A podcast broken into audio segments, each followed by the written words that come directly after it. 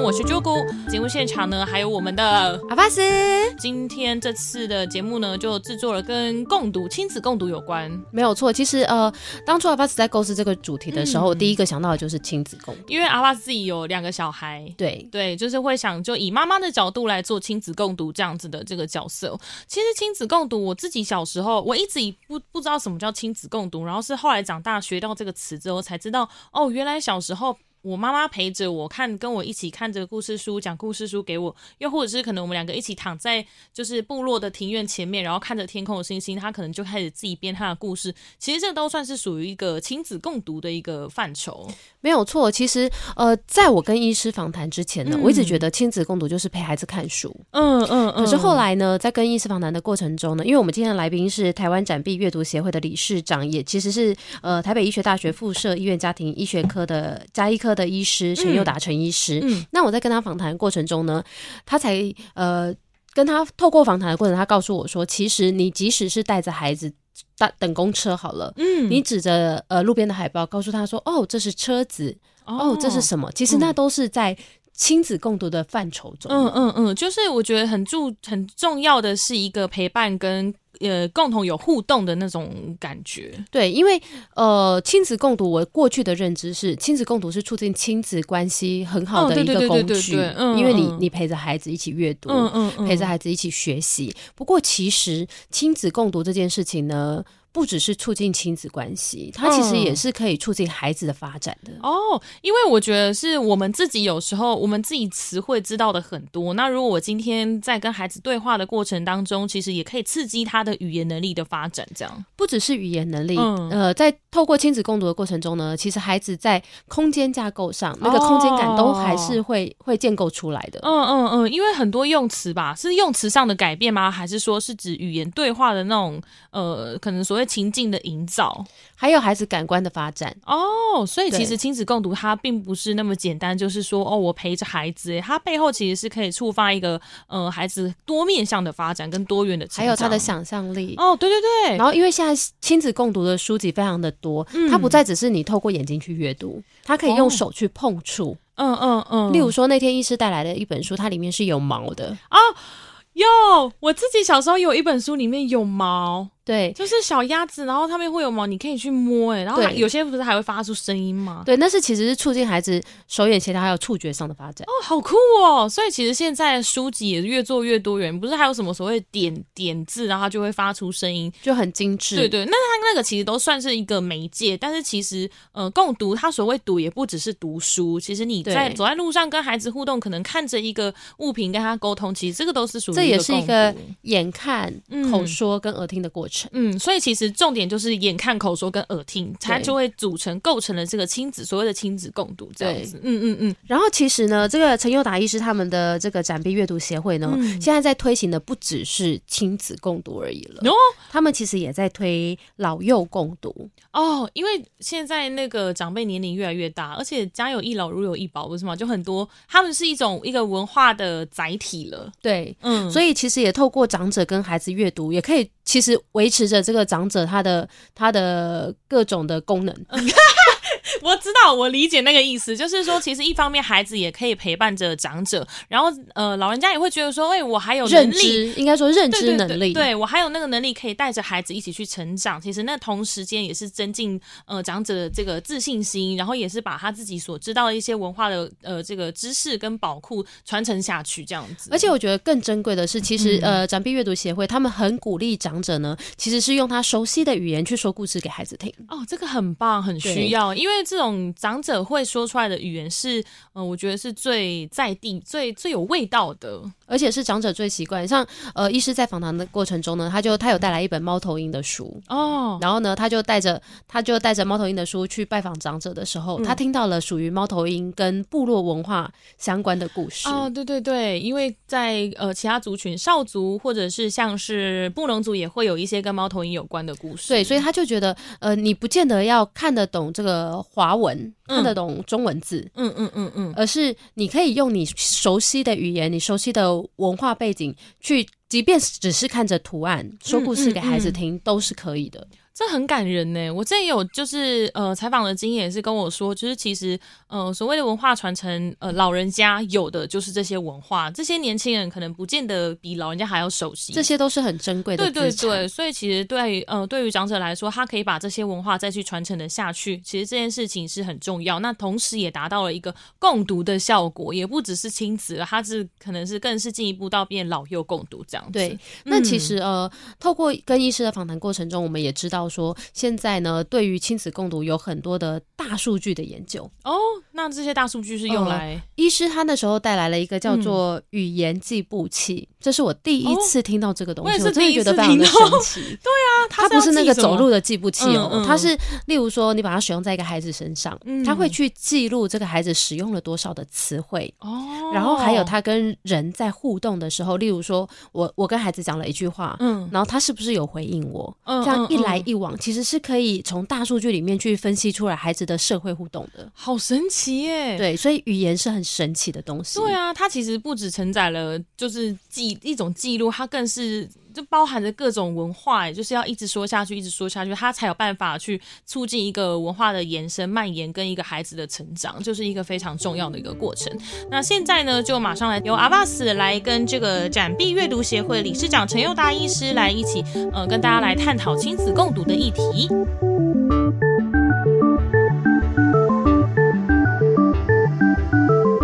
怎么哈？欢迎来到早安阿里安，我是阿巴斯。我们在今天的节目当中来跟大家聊一聊亲子共读的议题。今天我们的节目当中的阿里安，我们的来宾呢是台湾展臂阅读协会的理事长，同时也是我们台北医学大学附设医院加医科的医师陈佑达医师。我们请陈医师跟大家说声早安。阿巴斯早，然后大家早。今天很开心来到阿里安原住民族广播电台。亲子共读这个议题对于小朋友发展其实是有很深远的影响。那其实我们的陈医师呢？其实当初也曾经是暂缓一年住院医师的资格，然后决定走进偏乡。为什么会有这样的决定呢？医师，其实这跟呃我在呃大学求学的过程中啊，其实我就呃有空的时候，我就会参加这个入族会哦，他们都会呃这个入族会医疗团都会去偏乡的这个地方。刚好呃有一次我在大二的时候呢，那时候发现我自己得了甲状腺癌，所以那时候其实就觉得呃想做什么就去做这样。那刚好在大学毕业的时候，那时候就。呃，决定那时候我在奇美院实习，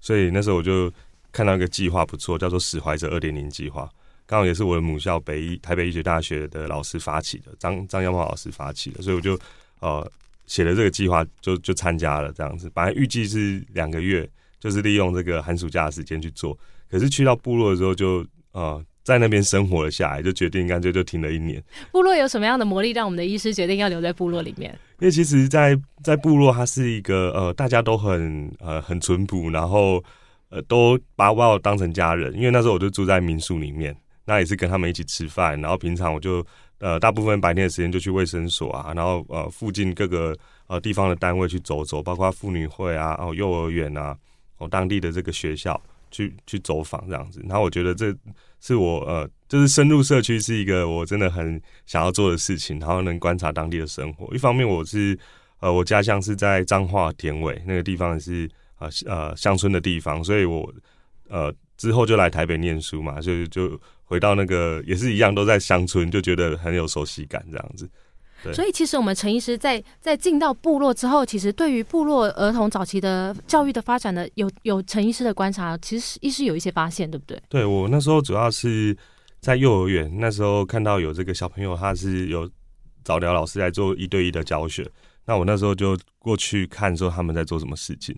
那他们在做的就是呃，比如说用绘本，然后共读，然后帮助这个小朋友他在语言部分的发发展这样子。另外有训练一些小动作的部分，像是拿汤匙挖弹珠放到制冰盒这种反复的手眼协调以及那个呃手指头对指的这个能力。那我们也有去到这个跟早老师一起去到家庭去做家庭访视，了解他生生那个平常生活的环境里面需需不需要什么帮忙这样子。所以医生对部落里面小孩的观察，小孩发展的状况怎么样？大部分他都是出动作比较好，哎，跑调都很很正常。可是，在这个呃，就是认东西啊、数数啊，还有这个比较精细的动作部分稍微比较弱了一点。因为我们知道，其实幼儿的发展评估除了是知识上的发展，还有动作上的发展。是是。所以细动作的发展比较是小肌肉的部分。对，小肌肉像是握笔的能力啊，呃，画图的能力啊，这样子。刚好跟城市的小朋友有点不太一样。城市有时候是认知还不错，可是。这个粗动作的部分就比较弱一点，因为可能在室内的时间比较久，活动空间也比较受限，对，比较受限的关系。所以其实我们部落的孩子的发展状况是我们活动空间够，但是反而是细细动作的部分发展比较没有这么好。对，还有呃，在讲话的部分的这个词汇的表达、词语的表达，还有就是认东西、数数的能力。等等的这些技技巧方面，这部分的表达能力，然后呃数数的技巧，这些是会受到什么样的因素影响呢？其实跟照顾者跟他的互动很有关系。我曾经有去到一个地方家访哦，他虽然也是隔代教养家庭，那可是那个那个五岁的小女孩的语言表达能力、沟通能力都很好。那我就问那个奶奶说，她她平常怎么都跟孙女互动？她说她平常是很喜欢跟她讲话，她家开杂货店，然后她家里有呃。大小事情，然后他就会指着那个东西跟他说：“这个是什么？这是什么？”然后你呃，跟就是常常跟他的孙女讲话这样子，这样就是个他跟人之间的人际互动以及口语表达能力就就有明显的进步。所以其实孩子他就像是一块海绵，你跟他说多少话，他就会吸收多少东西。因为其实很多的长辈会觉得，哦，他现在还小，他还不会说话，我跟他说话，他不见得听得懂，反而就很忽略了跟孩子的互动。对，没错。其实我们人的大脑啊，在零到三岁就完成百分之八十的发展。那语言呢，差不多一岁半的时候呢，哦，就开始在萌发。到两到三岁这段时间，是他那个语语言智慧量爆发期。所以这段时间就是那个语言。呃的黄金时期这样子，所以其实不要觉得孩子不会讲话就不跟孩子说话，在孩子还不会说话之前呢，他其实都在学习着我们跟他的互动，跟他呃，我们跟他使用的词汇越多，孩子长大之后，等到他语言爆发期的时候，他可以说出来的词汇就越多。对，没错，甚至在小孩子还没讲话之前，我们都这个亲子共读对他来讲，这个感觉的刺激啊，像我今天有带来一些书，是这个摸起来毛毛的书，哈，这个有动物的毛，或者是呃有镜子这种。感官的刺激，或者是呃，这这部这部分呢的话，不止对他的语言，对他这个感官。都都是很好的帮助。像我们陈医师呢，跟听众朋友看不到，但阿巴斯帮大家看。我们陈医师今天呢，在桌上摆出了很多的书籍，而且是有各种不同的材质的，像是有比较是呃塑胶洗澡书，对，洗澡书是可以放到呃浴缸里面，让小朋友泡边泡澡边看书的。对，它里面有一只鱼，你可以放在那个水里面，甚至有些是碰到温水它会变色的。哦，这样的一个洗澡术，其实就是这种亲子共读，可能几秒钟或是一两分钟，在日常生活的，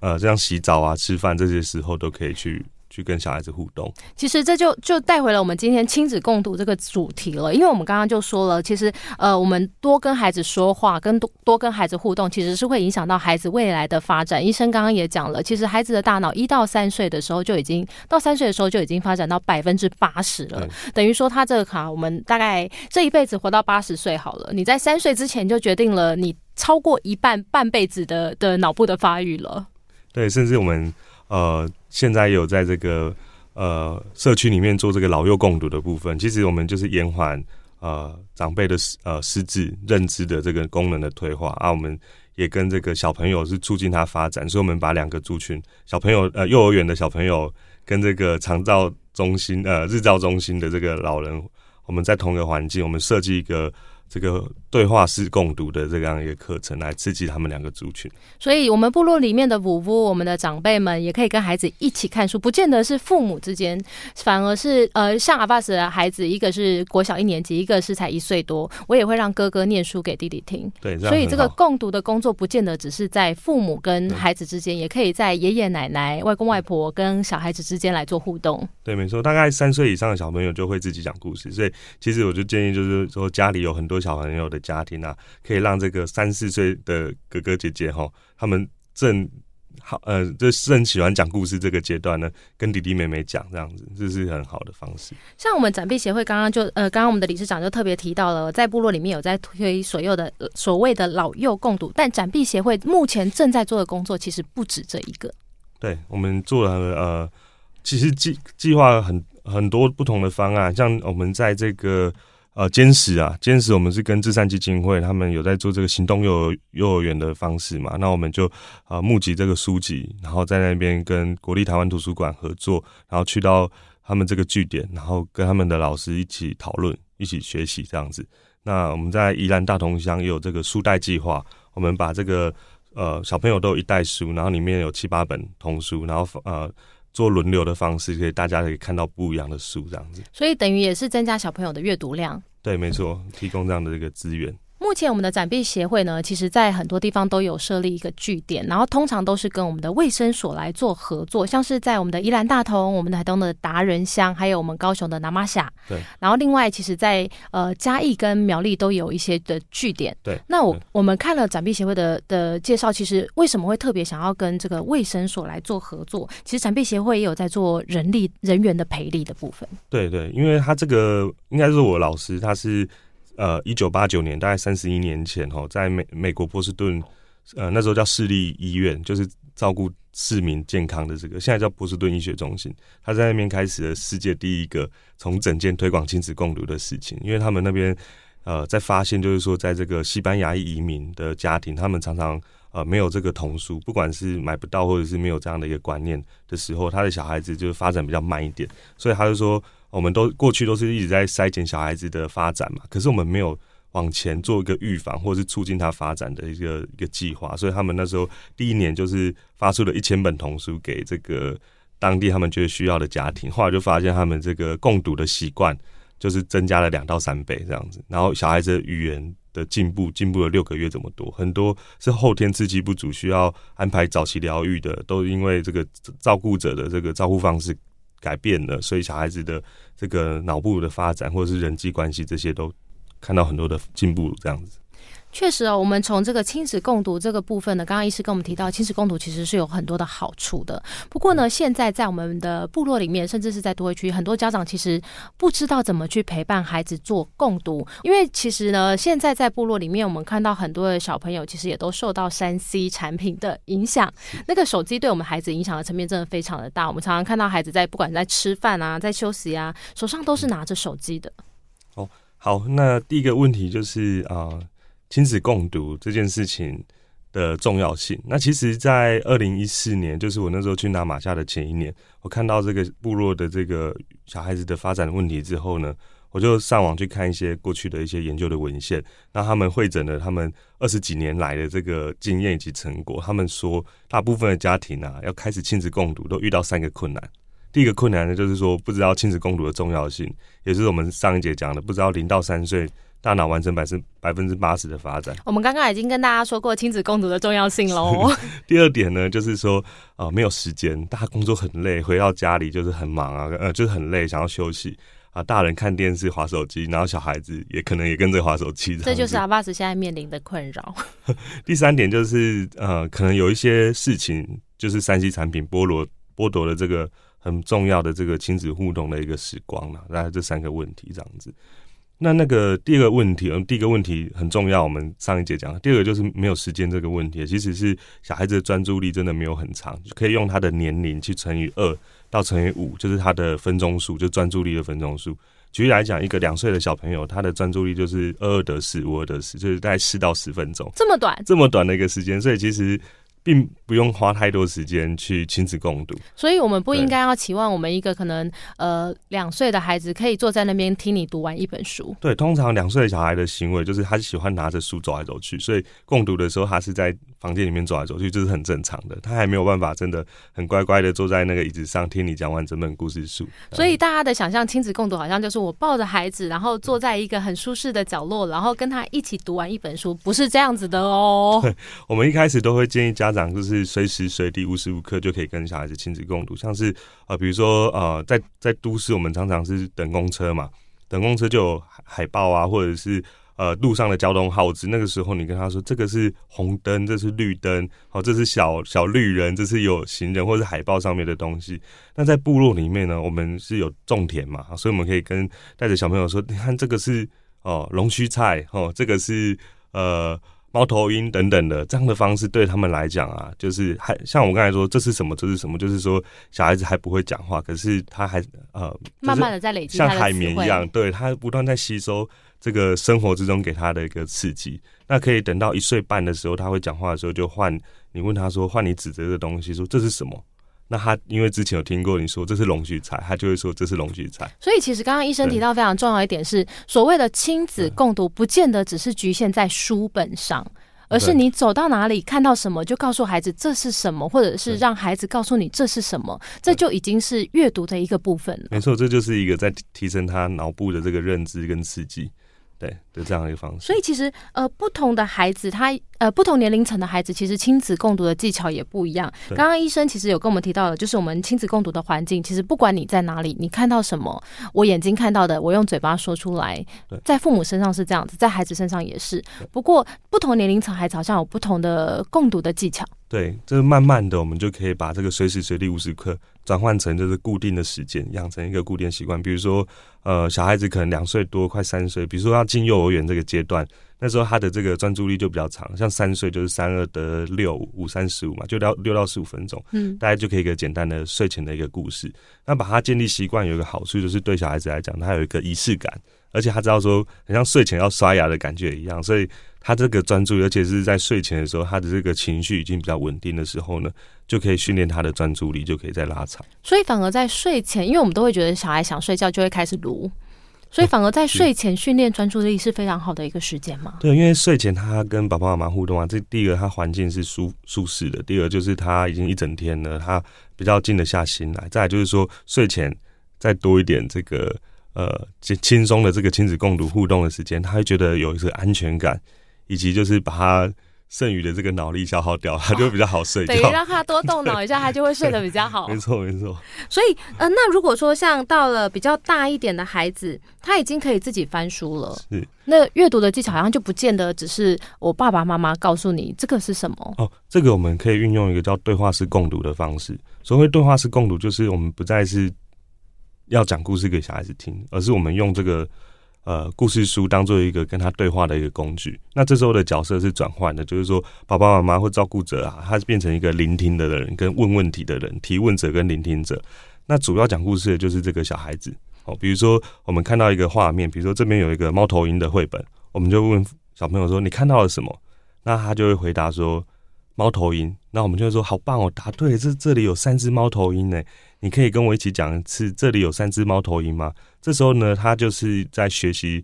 如何把这个“猫头鹰”这这个字呢，变成这里有三只猫头鹰，变成一个完整的句子。句子对，句子大概是两岁的小朋友会讲句子，三岁会讲故事。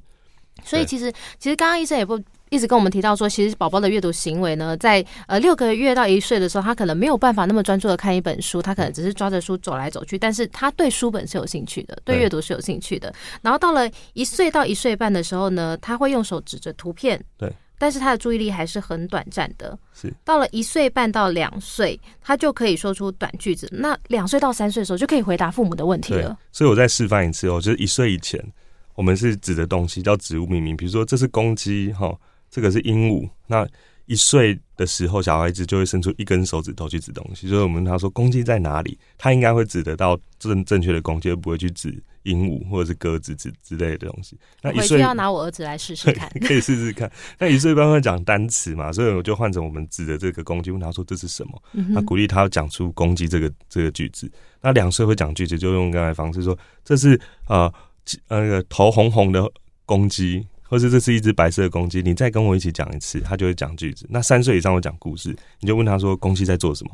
他就会讲：“公鸡哦，就是会在外面吃蚯蚓啊。”他曾经看过的这样的一个生活经验。这其实就是慢慢的在拉长孩子讲句子，甚至是让他思考的组织架构可以更完整的一个过程。对对对对。所以除了呃这个。亲子共读，每一个小孩的发展阶段不一样之外，我们其实也营造了共读。就像医生讲的，我们可能在睡前跟孩子看个五分钟、十分钟的书都好，这样其实对小孩的不管是睡眠啊，或者是专注力都是有帮助的。那其实很多家长更大的疑问是：我的绘本要怎么选择？像我的孩子一岁了，那我就会想说，我要一直跟他看同一本书吗？因为他可能不见得每一次看那本书的时候，他都知道完整的知道里面的东西。那我是要换一本绘本吗？还是我就一直跟他念那一本，念到他真的？OK 了，我再换下一本。那在绘本的选择上，每一个年龄层又有什么样不一样需要考量的地方？是，就是我先讲一个正常的小孩子的行为好了。大概是两岁以前或者是三岁以前的小朋友，他有一个特性，就是他喜欢同一本反复的看。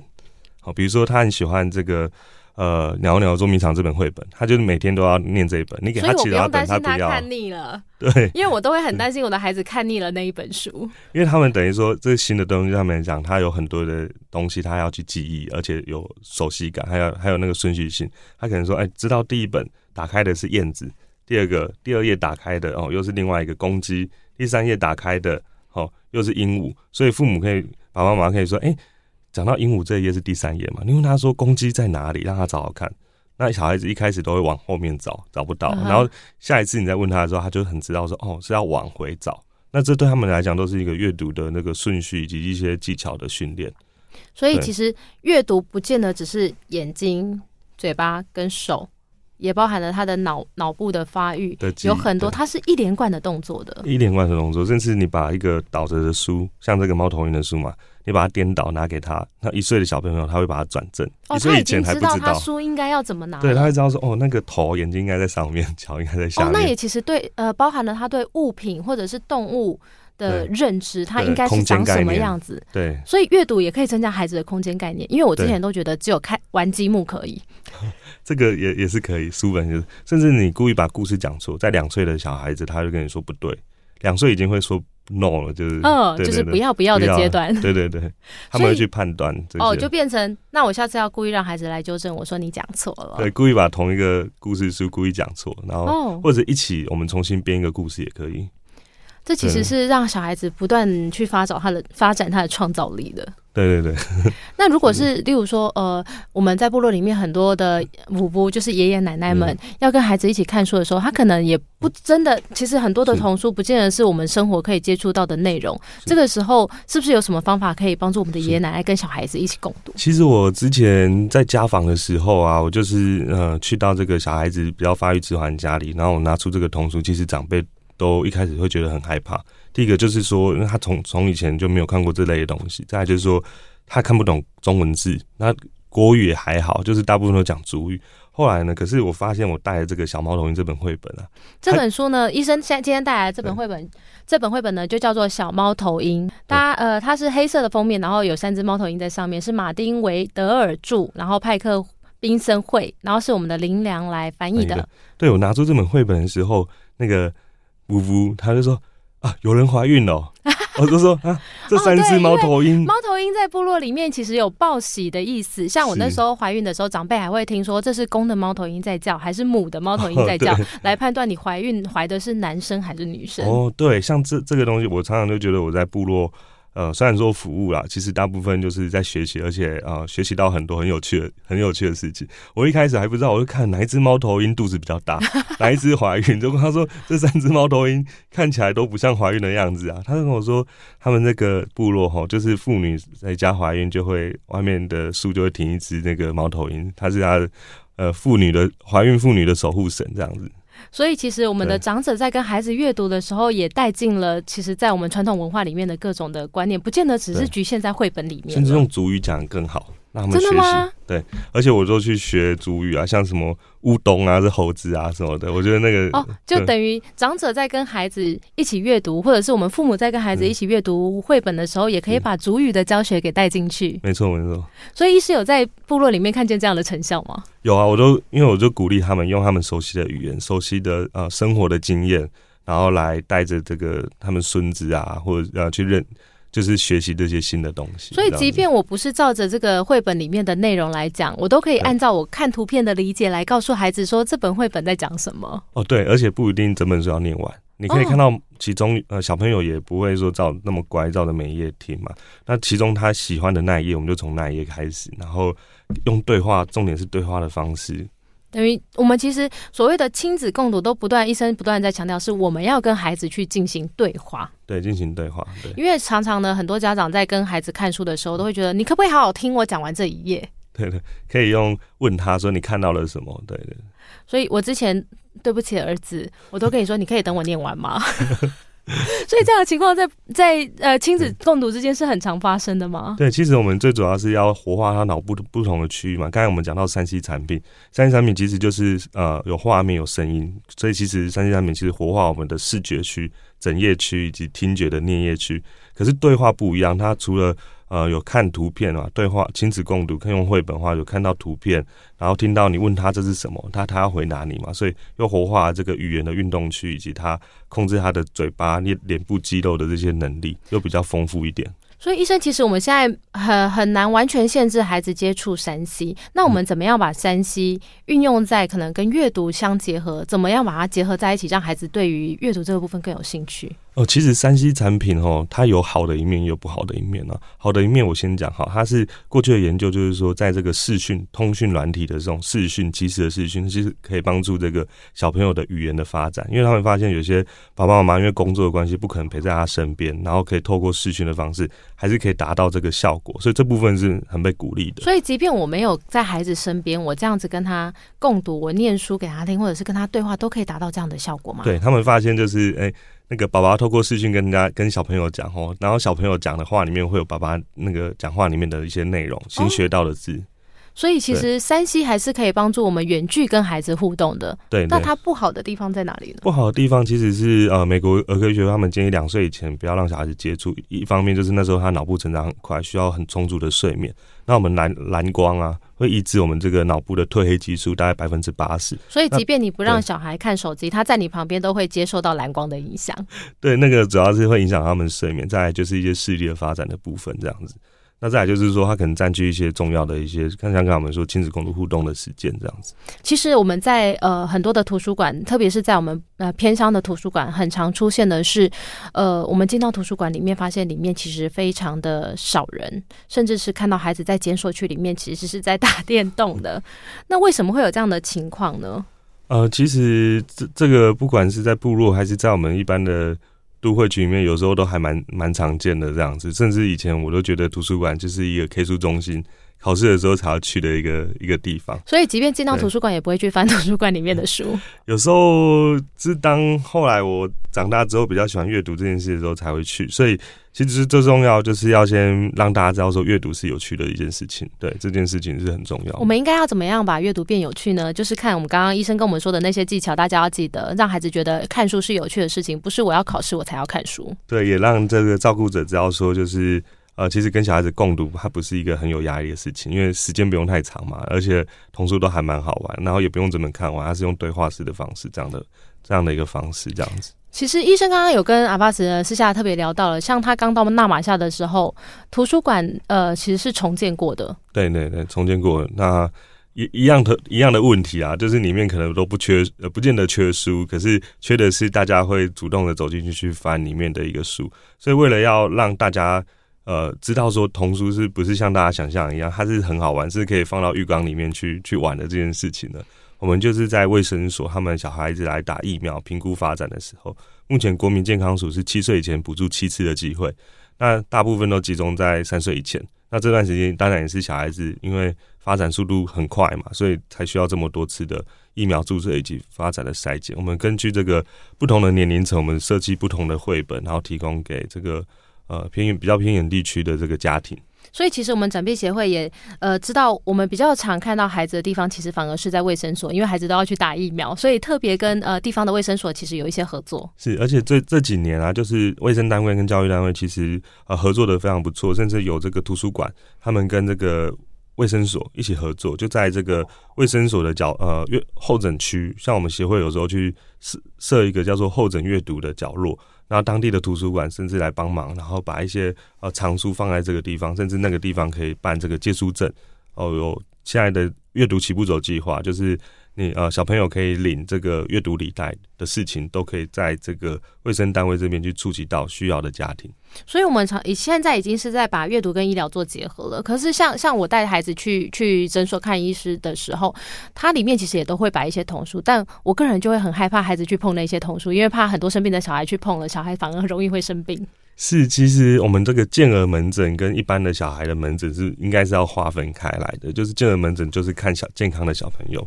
那生病的小朋友就是生病的小朋友。那特别在疫情期间，常常我们也面临到很多这个阅读角落必须要暂时关闭，所以我们有提供有些部分我们是有提供纸消灯或者是酒精加强消毒的部分。当然，我们开立阅读处方给出的这个书，我们协会给的都是全新的童书，特别是有一些像洗澡书啊，那个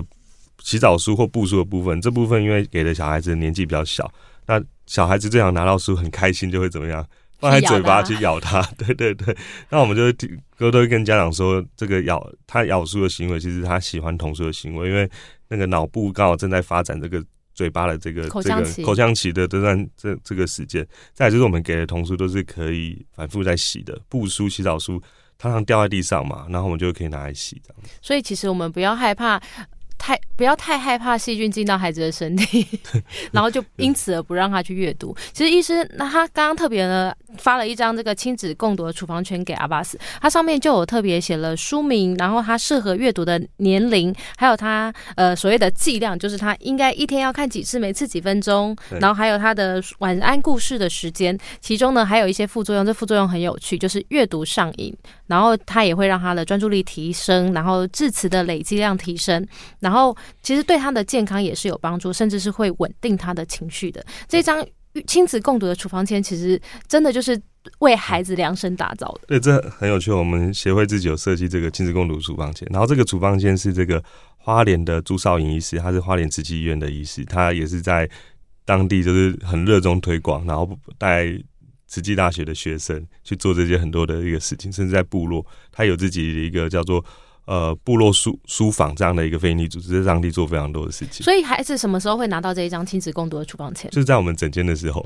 就是 对进到卫生所吗？是呃，我进进到不管你是去卫生所还是去医院评估的时候呢。呃，医生就会啊，我们其实最理想的情况就是，我们是用这些绘本来当做我们的一个评估发展的听诊器。其实我们看小孩子，比如说举个例子来讲，好了，四个月大的小朋友手掌就会打打开去拍打书，只要一岁的小朋友，他还是手掌闭着敲书的这个动作的时候，我们就我们就知道说他小肌肉是有问题的。好，我们透过这样的方式，或者是有些步数揉起来会有一些声音，我们会教这个学生他们在小孩子的耳朵后面去揉这个书的声音，看小孩子的转向，他的这个颈部的肌肉的这些过程。哦，这个时候我们就会呃来用绘本来评估小孩子的发展。那同时呢，我们会把他今天观察到的行为呢，然后来决定他是否就像刚才那个阿巴斯讲的，就是我们要跟他共读多久。比如说这个家庭第一次才有共读的行为，在整间。所以我们给他的这个剂量就会很轻，比如说一天只要可能三十秒就可以了。这么快，三十 秒就可以了。对，你有跟他说这个，在他认两三个东西一天这样子就可以了。那假如他已经有习惯了，我们就建议说，哎，那你可以固定时间跟小孩子继续互动。所以这些都是克制化的。所以其实我们协会推出了很多东西，包含刚刚医生跟我介绍了一样东西，叫做语言计步器。对，说话计步器，这是我们呃过去。五年来，我们就是在一届嘛，不断不断的推广这个亲子共读的这件事情。那现在各个地方政府，包括中央的以及地方的，大家都已经在做了。那下一步我们要做的不是这个值，我们呃不是量，我们要注重的这个是值值的部分，就是说能确定小孩真的因为我们这样记录之后有进步了多少。所以我们就导入了这个说话计步器的方式，他可以去量测小孩子白天的时间，他跟人家讲话的的次数，以及他只有单向听到。外界的声音，不管是三 C 还是大的声音，他都可以去区别。然后我们还可以去呃算出它语言的复杂度，然后帮它去落落点分析，看它是正常还是超龄，还是它可能落在风险区这样子的。所以，它其实也可以算出孩子跟别人的社会化的互动吗？对它可以去算一来一往，比如说小朋友的声音，它可以区别；大人的声音可以区别。那假如小朋友讲完，大人。回应他，然后他又马上回应大人，这个秒差就算出，哎，这是中间对话了几次？这其实是一个非常量化的量化的机器来来量测我们孩子他到底说了多少话，听别人说了多少话，他怎么样去回应别人？对他除了量测以外，他还有加上大数据的资料库分析，所以我们刚才讲，就是他还可以。丢到那个资料库里面去，跟同年龄层去对照，这样子。刚刚医生跟我提到这个东西的时候，我第一个反应是我一定要带在我的大儿子身上，因为他实在是太多话，多到我会跟他讲说：“你可以让妈妈安静十分钟吗？”所以刚刚医生跟我说有这个计步器的时候，我就好想要别在我的孩子身上。但是我相信，更多在我们的部落，在偏乡，有更多人需要这个计步器。当他们有需要的时候，他们应该要怎么样取得这个资源呢？呃，我们可以跟我们这个展臂阅读协会的粉丝专业呃留留言，大概描述一下状况，然后我们会去联系他。我们也有做这个老老人的部分，老人的部分也是可以去做这个他社交参与的这个的过程，因为我们发现有些长辈就独有点像独居的状态，他其实跟外界接触太少，那这部分的那个认知衰弱的情况也会也会出现这样子。所以有需要的朋友，其实可以跟我们的展臂协会联系。那可以是透过粉丝页的的对话来跟我们展臂协会来做联系。那其实我们展臂协会有一个很大的梦想，在我在展臂的那个网页上面有看到，他们希望透过阅读，为台湾每个家庭与儿童提供医疗与教育的支持，创造孩子的未来。所以也跟请医生短短告诉我们一下，就是我们展臂的愿景，还有未来的计划。那展臂就是呃，我们我们觉得啊，就是呃，小孩子的。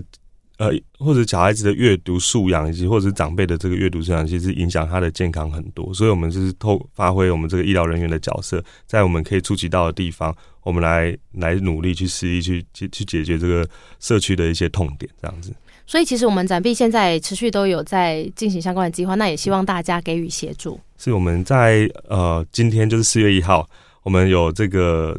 这个定期定额的捐款的这个有上限，也在同，我觉得也在今天这个时候，所以大家有愿意支持我们的话，就可以搜寻“展币阅读定期定额”，就可以找到这个支持我们的方式。我们也谢谢陈医师今天跟我们提到那么多亲子共读的技巧，还有一些观念，谢谢大家，我们下次见喽，拜拜。好，拜拜。以上内容由阿里样九六点三元助民族广播电台制作提供。